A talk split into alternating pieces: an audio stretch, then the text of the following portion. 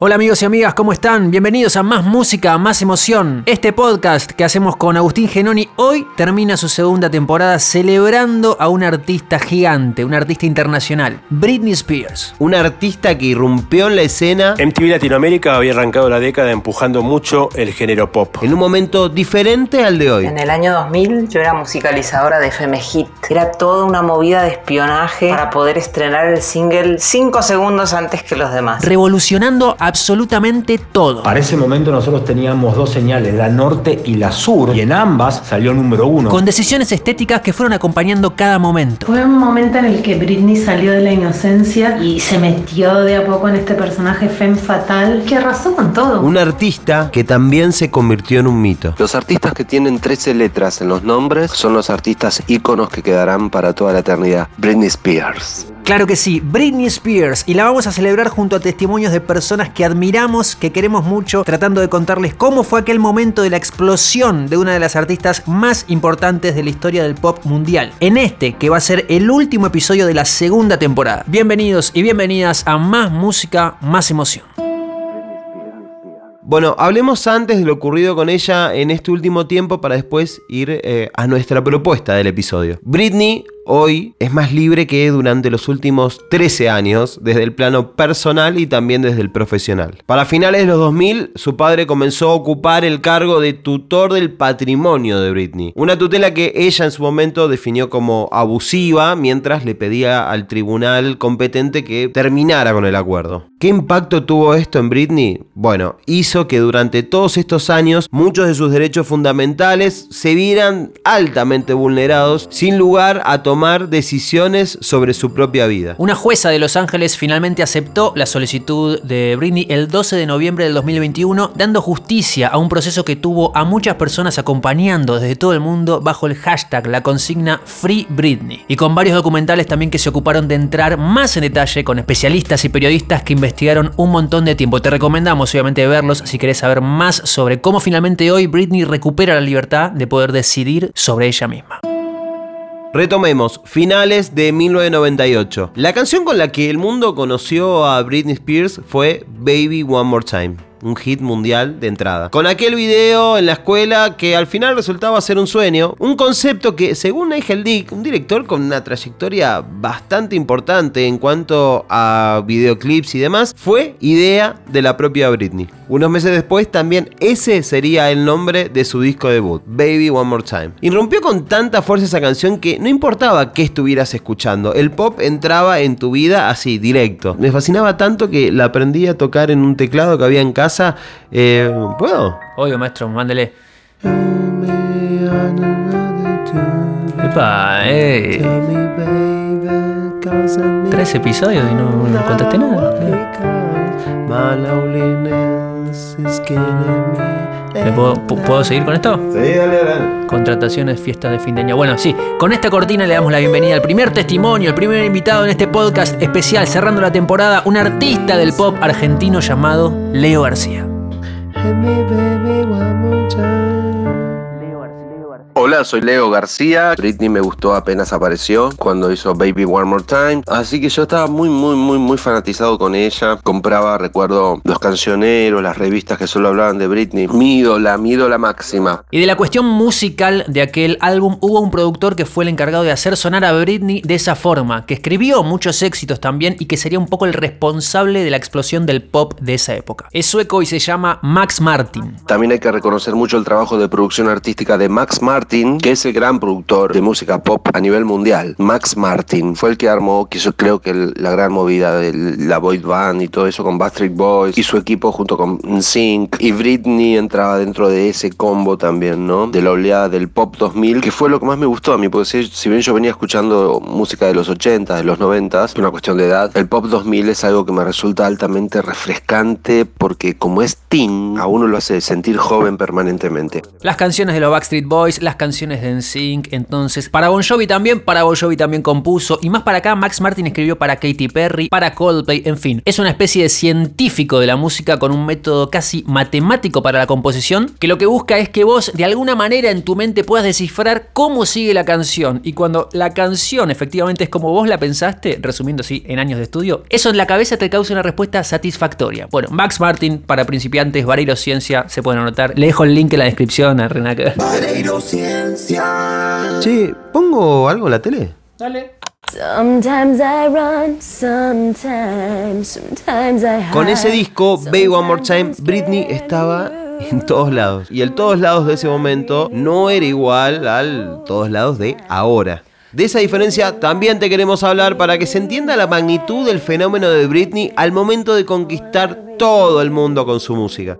Y a eso vamos, a ese momento de explosión. Ya había pasado su disco debut y el 27 de marzo del 2000 presentaba un nuevo material. ¿Cómo se llamaba? Oops, I Did Again. El disco que para nosotros marca un antes y un después donde Britney confirmó que ya no era One Hit Wonder. ¿Y a quienes volvería a convocar para producirse unos buenos hitazos al dúo sueco, el recién mencionado Max Martin y su dupla Ramid Jacob? Si decimos Britney Spears, decimos pop. Si decimos pop en la década del 2000, decimos radio. Decimos radio que estrena el pop. En esos días tenemos que decir una aquí en Argentina, FM Hit, actualmente los 40. Cuando se estrenó Oops, I Did It Again, la musicalizadora de aquella radio era Ceci Méndez. Hola, soy Ceci Méndez. En el año 2000 yo era musicalizadora de FM Hit. Me acuerdo que cuando salía un nuevo disco de los artistas pop del momento, se iniciaba una competencia muy muy grande entre todas las FMs para poder conseguir pasar el single, aunque sea 5 segundos antes que los demás. Y con Britney Spears pasaba esto, cada disco nuevo era toda una movida de espionaje para poder estrenar el single 5 segundos antes que los demás. Y en el 2000 Britney además estaba pasando un momento enorme. Ella con Justin Timberlake eran la pareja del pop y había muchísima expectativa con el disco que seguía a su super hit Baby One More Time. Entonces, claro, el desafío era revalidar el éxito mundial y hacer crecer más la figura de Britney, que no quedara en un artista de un disco. Y no había YouTube, no había Spotify, no había la cantidad de plataformas que tenemos hoy, pero sí había MTV. Y también VJs presentando canciones todo el tiempo. ¿Quién era el mayor referente de todos? Bienvenido, Ale Lacroix, a Más Música, Más Emoción. Hey, ¿qué tal? Aquí los saluda Ale Lacroix para hablar un poquito del hitazo y del discazo de Britney Spears del año 2000. Oops, I Did It Again, que arrasó con ventas en la primera semana. Creo que desde que salió fue candidato a convertirse en número uno. Comenzando un nuevo milenio, artistas como YouTube que se renovaban, Madonna también, Eminem que se consagraba, Bon Jovi, otro artista legendario que entraba al nuevo milenio con It's My Life. Un datito, It's My Life de Bon Jovi también la escribió Max Martin. Desde el sonido hubo pequeños ajustes, pero tampoco iba a cambiar tanto la fórmula que funcionó también, como equipo que gana no se toca. No es casualidad que el álbum lleve el nombre Oops, I Did Again. Exacto, y en tanto a las letras, ahora la idea era mostrar que esa adolescente había cumplido la mayoría de edad, tenía más confianza, estaba más desapegada de esa idealización del amor, y ahora como, bueno, perdona, che, lo hice de nuevo, jugué con tu corazón o no soy tan inocente como antes. Me acuerdo que Oops, I Did It Again tenía esa cosa como de niña dulce de su primer disco, pero también dejaba entrever un poco el perfil de niña mala, ¿eh? que después mostró en otros discos. Oops, I Did It Again es una canción que tiene inclusive un eslogan de por sí, ya es el estribillo y el título es un eslogan que representa la personalidad de Britney, esa Britney que tanto nos gusta, ¿no? Tan entre lo inocente y todo lo contrario. Y hablamos antes del video, bueno, cómo era el video de esta canción, dirigido por Nigel Dick, era surrealista. Britney, otra vez con una idea, con un concepto de bailar en Marte con un traje rojo, y así fue. Una coreo muy recordada y un himno de la música pop como Upside Again.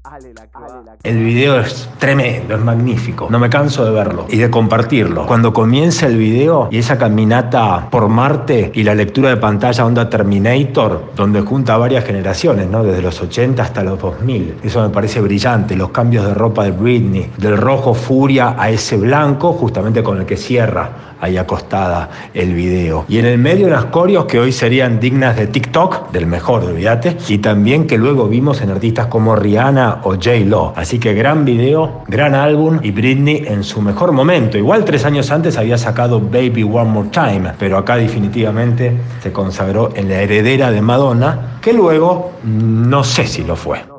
También fuimos a la búsqueda de alguien que conoce muy bien la escena de la música y que puede dar cuenta del desarrollo de la estética en la música pop. Juliana Gatas, de Miranda.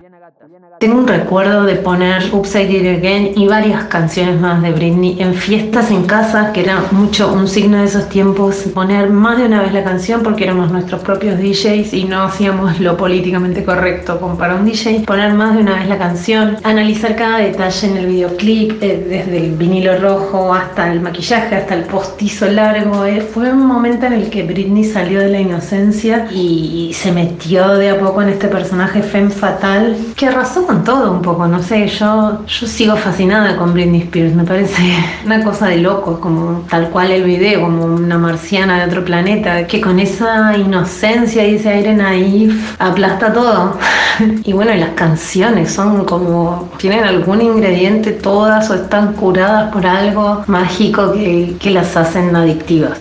Las presentaciones en la televisión, las entregas de premios y los shows en vivo harían que la figura de Britney creciera cada vez más en aquellos años. Pero hubo una actuación muy recordada en el marco de la presentación de su segundo disco, los MTV Video Music Awards del año 2000.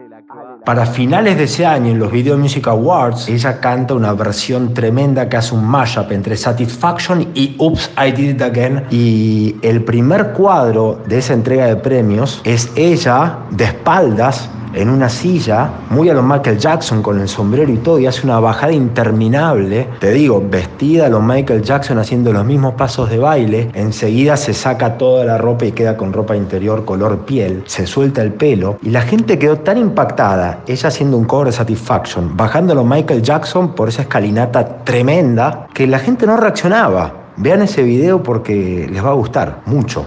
Y después lo pea con Upside It Again. Bueno, Britney tenía esa cosa de que si bien podría haber sido una estrella de televisión, que por ahí le decían que cantar o que no cantar, tenía una cosa como un aura de, me chupa todo un huevo que después realmente lo, firmó de, de puño y letra, me chupa todo un huevo.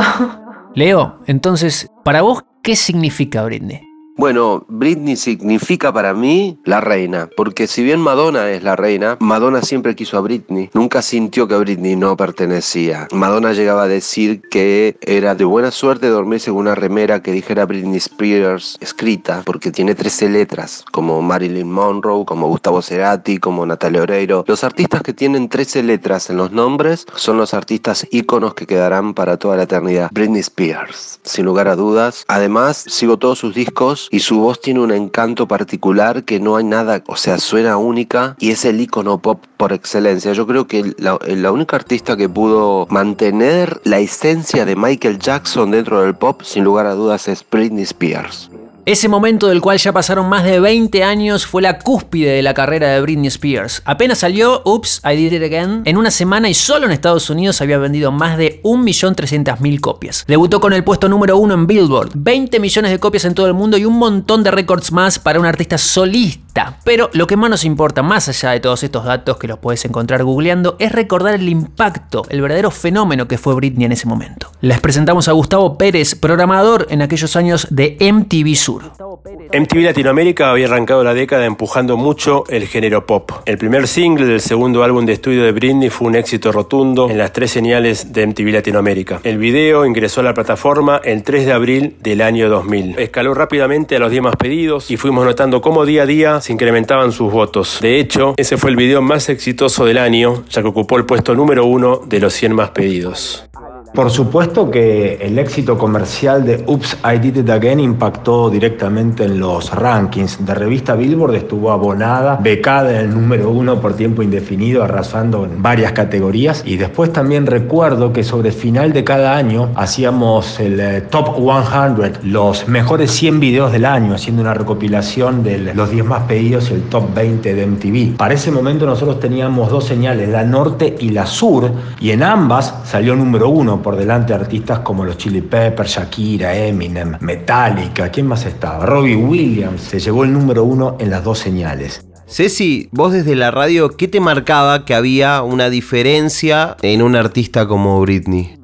En los años, finales de los años 90 y principios del 2000, era la época de oro de los fans club y Britney empezaba a tener el suyo en Argentina. Y esto era una gran señal de lo grande que iba a ser. Si la memoria no me falla, el single llegó a ser el número uno del ranking de los 40 principales, que en esos años era el ranking de Argentina. Podemos ir para atrás y para adelante en toda su trayectoria y vamos a tener un montón de música para hablar de lo que representa Britney para el mundo del pop y para una generación entera, pero quisimos ir a un momento que posiblemente cueste mucho que algún artista pueda volver a repetir por la magnitud y por el alcance a nivel mundial y eso que hoy hay muchas más herramientas y más inmediatez que a principios de los 2000. Celebremos la música pop, celebremos una vez más a Britney Spears.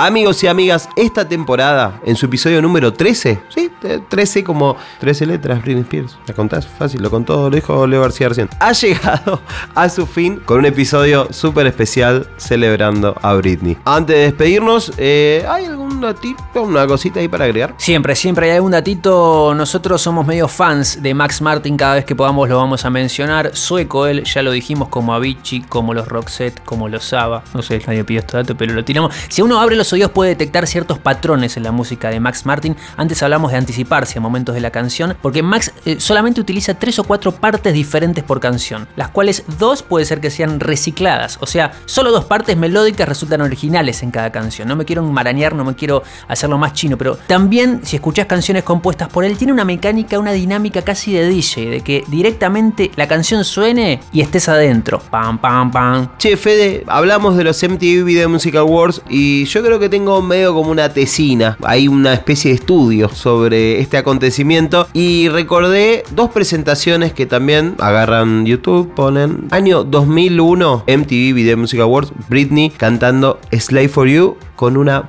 boa albina gigante colgada en el cuello, algo que no tiene sentido, pero en ese momento, bueno, súper pintoresco, hermoso Año 2003, eh, la presentación creo que también icónica, cantando Like a Virgin y Hollywood de Madonna, con Madonna, con Cristina Aguilera. Y después faltaba alguien más, Missy Elliott, también cantando El beso entre las tres. Bueno, y, y, ese episodio que está bueno para observar en términos de reacciones de la gente que estaba en el público, que más allá del beso y todo eso, fue un impacto muy grande tener a, las 3 ahí adelante cantando para todo el mundo. Así que eh, googlean o se meten en YouTube directamente y lo buscan. Exactamente. A mí personalmente, amigos y amigas, me haría mucha ilusión que en Twitter, en arroba Agustín Genoni, lo mencionen con Boa Albina. Lo etiquetan y le ponen eso. Es realmente lo que yo siento que tiene que ocurrir para sentir que la audiencia de este podcast está conectada con nosotros. Porque esto ha sido todo por hoy y por esta temporada. Queremos agradecerle a todos los testimonios que participaron de este episodio especial de Britney Spears. Les queremos agradecer también al equipo de Sony Music Argentina, Carla Porta, María Bacaro, Euges Proat, todo el apoyo que nos dieron en esta temporada desde Sony Music Argentina para poder llevar a cabo este proyecto. Así que nada, las queremos mucho. A todos y a todos los artistas que pasaron por esta temporada, también a todo su equipo, a todos los que de alguna manera fueron parte y a ustedes también por escuchar, por compartir, por tirarnos buena onda. Sí, muchísimas gracias a todos ustedes y arroba Fede en Instagram. En su último posteo, me gustaría, ya que estábamos hablando de besos, el beso del osito. En el último comenten ahí, el beso del osito. Es algo que a él le va a tocar su corazón. Ya tú sabes.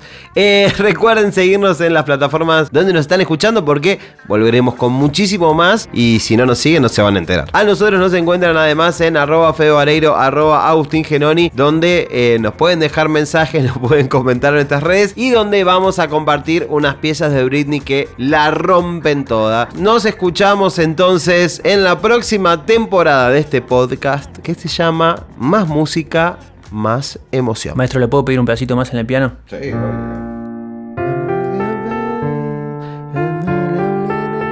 Las canciones que fueron mencionadas en este episodio de Más Música, Más Emoción sobre Britney Spears las encuentran en una playlist que armamos especialmente en el usuario Filter Argentina, F-I-L-T-R.